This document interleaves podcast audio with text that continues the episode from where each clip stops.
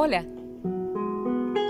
Te estaba esperando para vibrar juntos y juntas entre letras y unirnos en la grandeza de las palabras.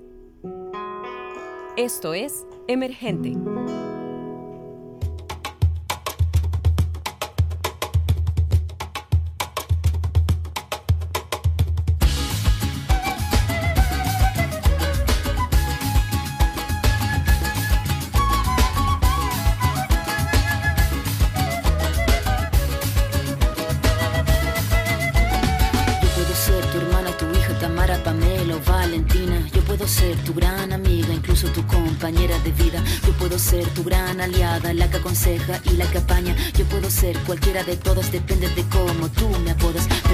Ser la que obedece porque mi cuerpo me pertenece. Yo decido de mi tiempo, como quiero y dónde quiero.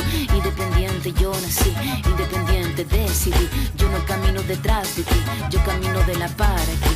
Tú no me vas a humillar, tú no me vas a gritar. Tú no me vas a someter, tú no me vas a golpear. Tú no me vas a denigrar, tú no me vas a obligar vas a silenciar, tú no me vas a callar. No sumisa ni obediente, mujer fuerte, insurgente, independiente y valiente, romper la cadena de lo indiferente, no pasiva ni oprimida, mujer linda que das vida, emancipada en autonomía, antipatriarca y alegría.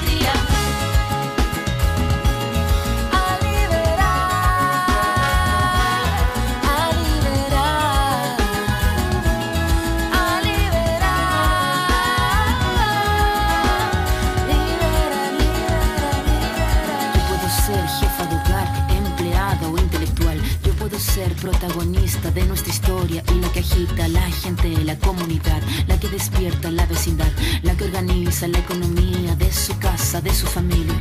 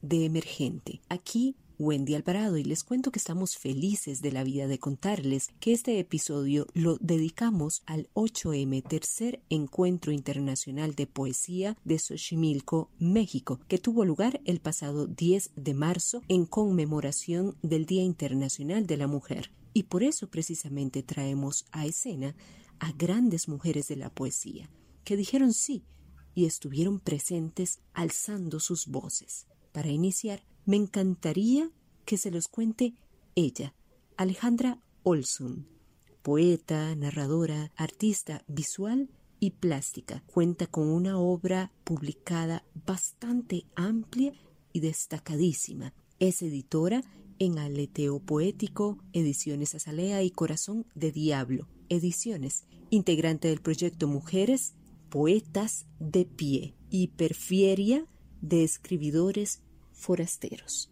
Hola Alejandra, muchísimas gracias por estar acá en este espacio de emergente y compartir de tu experiencia, de tu conocimiento acá con nosotros y nosotras. Contanos por favor de la historia de este maravilloso encuentro de poesía 8M de Xochimilco. ¿Por qué surge la idea y cómo de hacer este tipo de, de encuentro? ¿Cuáles fueron las expectativas previas, los alcances obtenidos? Contanos por favor acerca de la producción tuya que se presentó en este espacio y qué más luchas vienen desde la palabra en relación a tus proyectos. Hola, mi nombre es Alejandra Olson, de la Ciudad de México, y agradezco a Wendy Alvarado por la invitación para contarles sobre la presentación de mi poemario Autorretrato con la oreja vendada, que se realizó dentro del tercer encuentro internacional de poesía 8M Xochimilco. Pero antes quiero contarles sobre los alcances que se tuvieron en este encuentro que nos sorprendieron y alegraron mucho. En el encuentro contamos con cinco mesas virtuales, las cuales se compartieron de 46 a 100 veces, y el número de reproducciones hasta la fecha es de aproximadamente entre 360 y 700 veces. La interacción con usuarios fue de al menos en ocho países de Latinoamérica. Para hacer el primer encuentro de modalidad virtual, alcanzó cifras que no pensamos obtener. Así que tanto para Aleteo Poético como para el Encuentro Internacional de Poesía Xochimilco, es un logro que nos da para trabajar con mucho entusiasmo y seguir creando redes con la poesía. Les invito a seguir la revista Aleteo Poético en aleteopoético.wordpress.com, Facebook Aleteo Poético, Twitter Aleteo Poético e Instagram Aleteo Poético. En la mesa de la presentación del libro de mi autoría, Autorretrato con la oreja vendada, editado por Ediciones Azalea, tuve el honor de charlar con la poeta Aquetzali Moreno de la Ciudad de México y con la poeta Indira Isel Torres Cruz de Colima, México, moderada por Daniela Moreno. Fue una mesa con comentarios muy nutritivos sobre el libro. Las poetas invitadas a la mesa hablaron desde una perspectiva muy puntual y crítica sobre el trabajo realizado en este proyecto. Para mí, el libro significa ver la realización física de un trabajo hecho durante tres años. Agradezco mucho las ilustraciones hechas por Luis Ignacio Cárdenas y a Ediciones Azalea por este proyecto, por este libro que sale a la luz, Autorretrato con la oreja vendada. 2. Busco en mi esqueleto más amoroso los deseos de liquidar cada uno de mis trazos para poder ahogarme en el secreto lago de la expresión con pinceles. Desintegro en la caverna oscura de mi pecho la piedra incandescente del insomnio loco aquel que a la razón le permite estallar en su alienación, desde esa llamarada que mueve al reino del ser. Nadie puede ver en mis ojos el incendio que arranca, marca con ceniza mis pensamientos más profundos.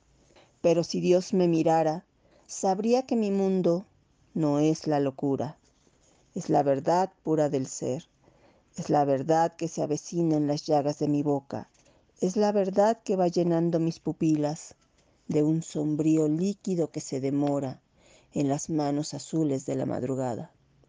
Es la verdad que me hace salir de aquí y es el tormento esta cadena angustiosa que cercena mis pecados y el cinturón dorado de mi pobreza y me lleva al deleite. Es la euforia, mi razón en la locura que goza, mis trazos acantilados rabia desde su eco para desnacer como el segundo Vincent, en mis gestos llenos de ira. Es la euforia ser el suicidado vivo por la sociedad. Y bueno, hicimos esta pregunta general a una representación de poetas presentes en el 8M, tercer encuentro internacional de poesía, realizado el pasado 10 de marzo. Y además, claro que sí, nos vamos a deleitar con sus textos. ¿Qué significó para vos y cuál es la importancia de participar en este tipo de encuentros. Además, ¿por qué considerarías que desde la creación y la difusión de la poesía se puede hacer frente a las diversas problemáticas que enfrentamos como mujeres, pero no solo como mujeres, sino como seres humanos? Iniciamos desde la provincia de San Luis, Argentina. Bienvenida Marlene Ayala. Gracias por compartir acá en Emergente. Hola a todos, mi nombre es Marlena Ayala, soy de la provincia de San Luis, Argentina, soy editora en Perniciosa Ediciones y participé en el tercer encuentro de poesía de mujeres de Xochimilco. En primer lugar, me gustaría decir que me pareció un evento sumamente importante porque se logró visibilizar la poesía escrita por mujeres, lo cual permite que podamos visibilizar y denunciar un montón de situaciones y de violencias y también hacer conocer nuestras experiencias como mujeres socializadas, como mujeres también. Si bien no considero que exista la idea de una literatura de mujeres como género, sino que hay solo literatura, porque no se habla de literatura de hombres, me parece que estos eventos son importantes para, como decía al principio, para poder visibilizar y dar a conocer un montón de autoras que históricamente también hemos sido silenciadas o que también teníamos que escribir a partir de un seudónimo masculino para poder ser publicadas. Las mujeres de mi familia no se hablan y si lo hacen muestran su lengua llena de escamas, sonríen con los dientes afilados, te sirven el té, te dicen ayer la vi a la hija del primo tal o el hijo de mi cuñada, ¿Viste cómo estaba la casa? Las mujeres de mi familia están sentadas en la cocina, se lavan las manos con cloro, se pasan un mate, limpian la bombilla con un trapo mojado con agua caliente, se lamen la herida con violencia, se lamen ahí, entre el matrimonio arreglado y el golpe del marido. Las mujeres de mi familia no se hablan, y si lo hacen te ofrecen una caja de bombones llenos de veneno. No siempre fuimos así. Antes robábamos balines en el kiosco del abuelo y nos íbamos a tirarles a las ratas que estaban en un baldío. Antes mi prima se llevaba los caramelos escondidas y hacíamos carpas con sillas en el living y jugábamos a contar historias de terror o hacer que nuestras muñecas de repente se amaran con un amor tan fuerte, más fuerte que cualquier Ken pudiera darle. No nos hacían faltas ni príncipes ni muñecos de acción, no hacía falta nada más que un buen vestido y una mesa con dos minicopas. Ellas se peinaban las unas a las otras y se besaban, diez muñecas mías y diez de ellas, hasta que alguien trajo a Max Steel a la casa del abuelo. Entonces estalló la guerra. Mi prima y yo queríamos al hombre guapo y forzudo para la mejor de nuestras muñecas adornamos toda la casita, jugábamos a que él debía elegir y de repente todas eran servidoras, le servían el café y el muñeco se iba a trabajar. Así se pasaron las tardes entre gaseosas y revistas de moda. Así aprendimos mi prima y yo a ser mujeres. Y ahora vamos con Dania Montes, desde nuestro México lindo y querido, lectora, escritora e hispanista. Qué placer tenerte por acá escuchamos. Antes que nada, muchas gracias por invitarme a participar el día de hoy. Para mí es un honor. Me presento, soy Dania Montes, lectora e escritora e hispanista originaria del estado de Hidalgo en México. Tuve la oportunidad y también el honor de participar en el encuentro de aleteo poético que realizó en el marco del 8 de marzo donde hubo diversas mesas de escritura. ¿Y qué significó para mí? Pues para empezar, mucho aprendizaje poder escuchar lo que mis compañeras escriben, poder escuchar sus voces, sus intereses, todo lo que tengo que aprenderles de la poesía y de la literatura me dejó un gran sabor de boca y me dejó, pues sí, muchísimos nuevos retos sobre qué explorar, qué leer, qué intentar escribir, entonces yo estuve maravillada. Por otro lado, también significó visibilizar mi trabajo, que siempre es grato poderlo compartir con más personas y a través de, las redes sociales, ¿no? Que tuvieron un alcance muy amplio y, y, que el poder de convocatoria, pues sí, la verdad fue, fue bastante. Por otro lado, pienso que estos espacios son necesarios porque visibilizan lo que estamos haciendo no en solitario, no de manera individual, sino de manera colectiva, porque visibilizan nuestra capacidad de organización, nuestra capacidad de cooperación y el interés que hay por ser escuchadas. Entonces, a mí esto me parece muy bueno, porque al final tenemos que hacernos oír y si es a través de la poesía, qué mejor, ¿no? Pienso además que estos espacios, más allá del ser mujer, sirven como denuncia porque expresan el sentir, ¿no? ¿no? No podemos ser ajenos o ajenas a lo que ocurre a nuestro alrededor, entonces muchas de las temáticas que escuchamos precisamente en los conversatorios, en las trajineras poéticas, era la denuncia hacia lo que se está viviendo y, y que pienso que desde la literatura es una gran manera de hacerlo. ¿Hasta dónde? pregunta la mujer que corta mi cabello. Por encima del hombro, responde mi papá. Papá quiere que tenga el cabello por encima del hombro, pues sigue sin saber peinarlo. Cinco de las siete mañanas colma sus manos con agua y me la echa encima. Colma sus manos tantas veces que termina por vaciarme toda el agua de la casa. Justo después dibuja una línea recta que empieza en mi frente y acaba en mi nuca. En el colegio nadie le ha desmentido a la maestra no es que me bañe diario desde hace tres meses, es que toda el agua de la casa fue necesaria para peinarme.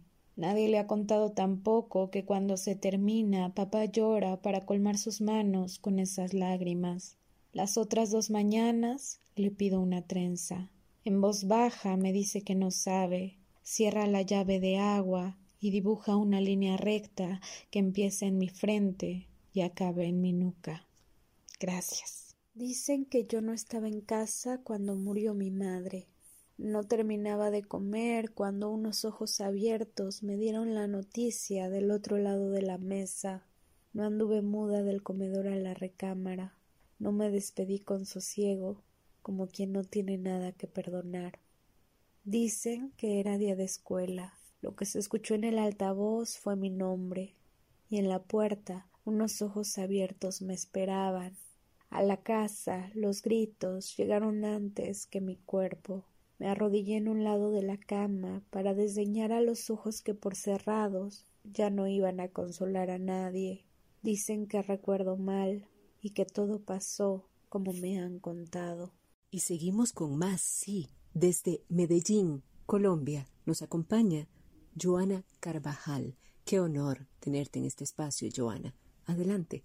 Hola, soy Joana Carvajal de Medellín, Colombia. Bueno, ¿qué significó para mí este encuentro? Este encuentro fue uno de mis favoritos en cuanto a mi trayectoria y lo que significó fue que la unión femenina pues está ampliando muchísimo en las esferas culturales. Para mí fue hermoso poder conocer pues como la poesía hecha por mujeres de diferentes partes de Latinoamérica. O sea, éramos países muy distantes pero que estábamos en torno a la misma temática. Fue una experiencia bastante bella, bastante enriquecedora de la cual aprendí a conocer la poesía de las mujeres que están trabajando en este momento en diversos países, conocer la diversidad de, de, temáticas, de voces que trabajan cada una y también conocer pues cómo están haciendo esta difusión poética en cada uno de sus respectivos países porque habían chicas que están trabajando en la edición, en el fanzine, en el collage, en la radio, entonces es bastante gratificante poder conocer cada, cada uno de sus trabajos y saber pues que están haciéndolo con muchísimo entusiasmo y muchísimo desempeño. También considero que la poesía es un medio de denuncia y por medio de ella podemos manifestar diferentes inconformidades o problemáticas socioculturales que se están dando en nuestro momento actual o en nuestro territorio o en nuestro, en nuestro mundo. Entonces, entender pues que la poesía también es un, es un espacio para, para manifestar y para hacer denuncia es bastante relevante, no solo la poesía como una manifestación artística en esa totalidad, sino que puede desplazarse a otros territorios o a otros círculos y desempeñarse también en el activismo y desde una mirada sociocultural que nos permita pues como instalarnos en la sociedad y que no se quede solo como en el libro. Agua y gota a gota he recogido la sustancia salina en mis manos, se ha creado un mar interminable, onírico. En las profundidades habitan los sueños rotos criaturas de cristal que no se fragmentan. Yo soy la sangre, soy la sangre que se ha derramado en las Malvinas, la sangre que viaja por los torrentes acuáticos del Océano Pacífico, la sangre que vive en mi amigo Gorrión y en sus sueños. Soy la sangre que corrió por el cuerpo de mi madre al parirme, soy sus gritos y sus lágrimas. Soy la sangre que está perpetuada como mancha en el vestido de esa niñita cuyo peor error fue tomar el camino equivocado. Sangre maloliente que vive y se apacigua en las heridas de un hombre al regresar de la guerra. Soy el rojo en su tonalidad más fuerte. Soy la sangre que alimenta los cuerpos y hambrientos comensales al recibir su cena. Soy la sangre del venado al que el cazador le apuntó sin piedad. La sangre que pinta las paredes de interminables pueblos. Soy la sangre del minero y su fatiga incurable para terminar el turno y llevar el pan seco a sus hijos. Soy su cansancio, su muerte en pedazos. Soy la belleza en su esplendor más puro. Soy la eternidad y su retornar. Yo soy la sangre de Latinoamérica. Por mi piel morena borraron mi identidad. Me sentí pisoteado por toda la sociedad. Me tuve que hacer fuerte por necesidad. Fui el hombre de la casa muy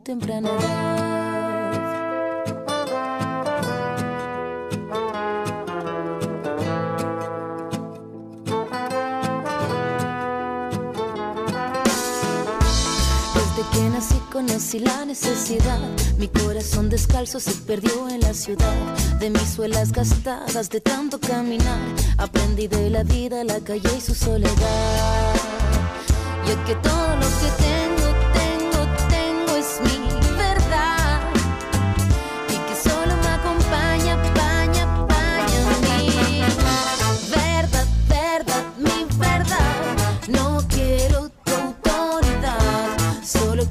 caminar con dignidad y conquistar mi libertad.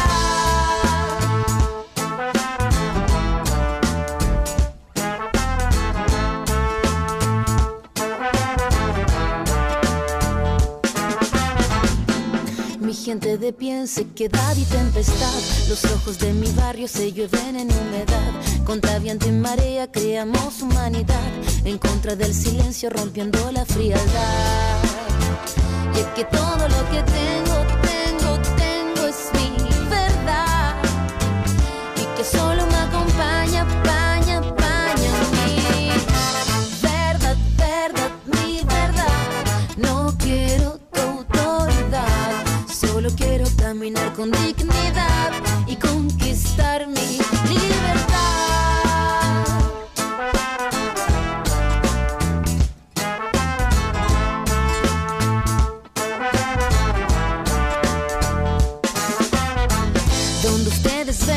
nosotros vemos verdad. Ustedes crean rabia en nombre de la autoridad. Ustedes son los pobres, carecen de dignidad. Sepan ustedes, no queremos caridad. No tenemos sus casas, tenemos la vecindad. No tenemos sus guardias, tenemos comunidad. Necesitan nuestra música para ver la realidad, pero jamás conocerás la solidaridad.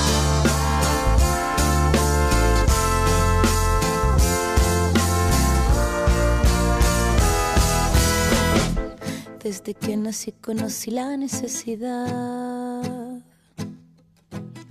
Aprendí de la vida, la calle y su soledad. Mi verdad. Y sí, lamentablemente vamos llegando al final, pero felices después de escuchar los criterios y la poesía de estas maravillosas mujeres. Para cerrar, contamos también con la intervención de Jocelyn Islas, otra nacida para desobedecer. Jocelyn, muchísimas gracias por estar acá y contar con tu participación. También sos parte de esta complicidad. Contanos acerca de lo que tuvimos en este maravilloso encuentro. ¿Quiénes estuvieron detrás de bambalinas. Aparte de Daniel Leite, sí, claro, a quien mandamos un caluroso saludo y profunda admiración. Además, ¿qué es lo que esperas que suceda no tan a largo plazo con este tipo de eventos. Y claro que sí, también queremos escuchar tu poesía.